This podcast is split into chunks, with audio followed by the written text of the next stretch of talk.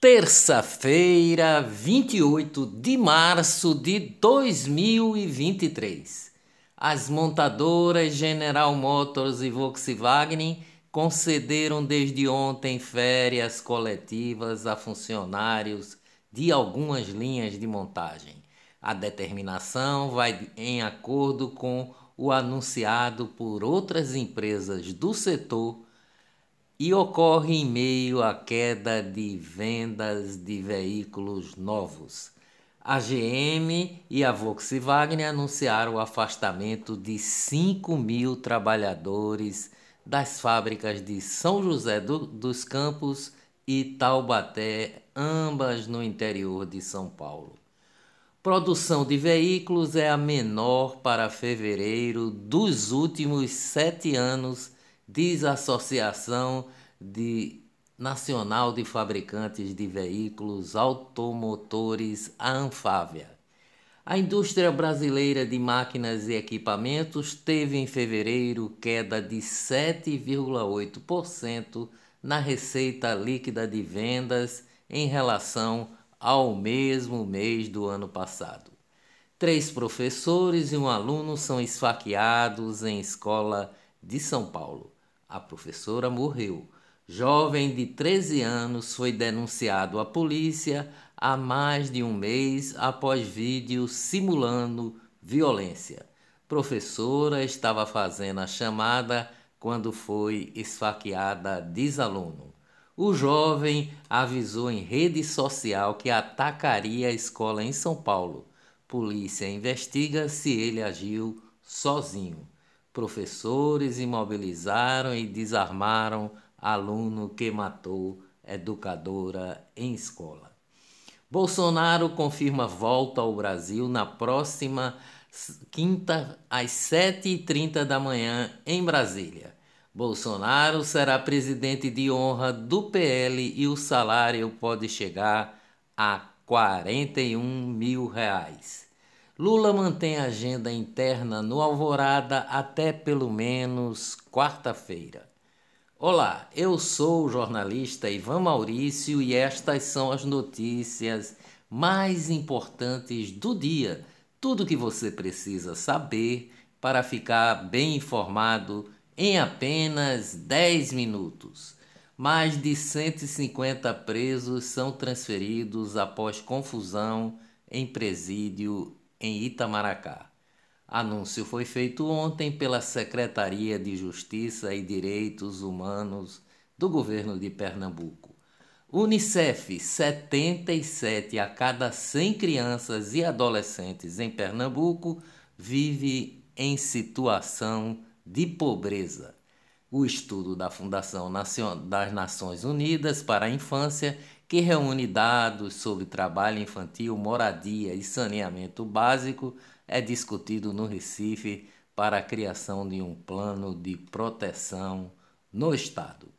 Consignado do INSS, governo Lula fracassa em acordo com, sobre juros e marca nova reunião com os banqueiros. Crise em torno da modalidade começou após o Conselho Nacional de Previdência Social baixar a taxa para 1,7%. Economia no Nordeste. O governo do Rio Grande do Norte confirmou que haverá um aumento do ICMS a partir do dia 1 de abril.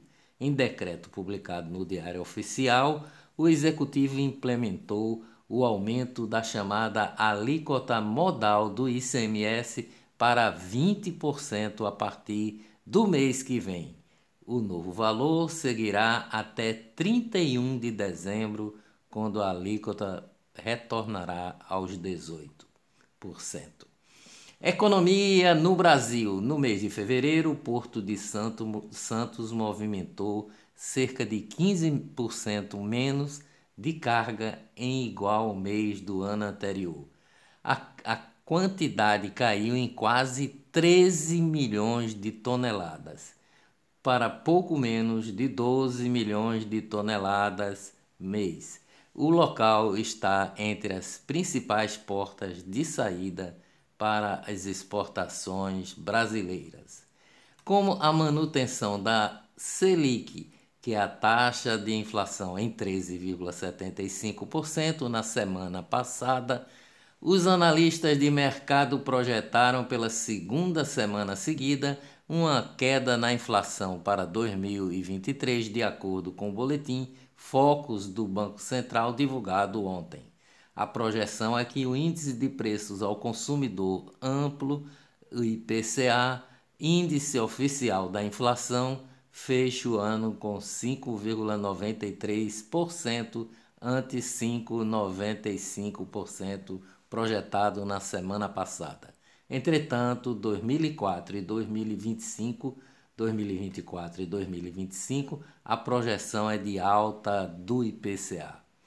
Economia no mundo. O crescimento econômico global médio poderá cair para uma taxa mínima de 2,2% entre 2022 e 2030 dando início a uma década perdida para a economia mundial, afirmou ontem o economista-chefe do Banco Mundial, Idermit Gil. Negócios no Brasil. O Instituto de Pesquisa Econômica Aplicada, o IPEA, estima que a agropecuária cresça cerca de 11% em 2023. A produção rural é um setor-chave para a economia do país. O Brasil ficou em primeiro lugar no índice de menos burocracia da América Latina de 2022 e é o país onde as micro e pequenas empresas gastam o menor tempo para lidar com questões burocráticas. Negócios no mundo. Disney anuncia a demissão de 7 mil funcionários a partir desta semana. Finanças no Brasil. O Ibovespa fecha em menos de 100 mil pontos pelo terceiro pregão seguido. Derrocada do indicador ocorreu em meio aos ataques de Lula ao presidente do Banco Central, Roberto Campos Neto. O dólar encerrou o dia valendo R$ 5,20, queda de 1%. YouTube, Galvão Bueno obteve números expressivos em sua estreia no YouTube, durante a transmissão do jogo entre Brasil e Marrocos no sábado. O canal do, do narrador esportivo ultrapassou a marca de 10 milhões de espectadores. Suas Excelências.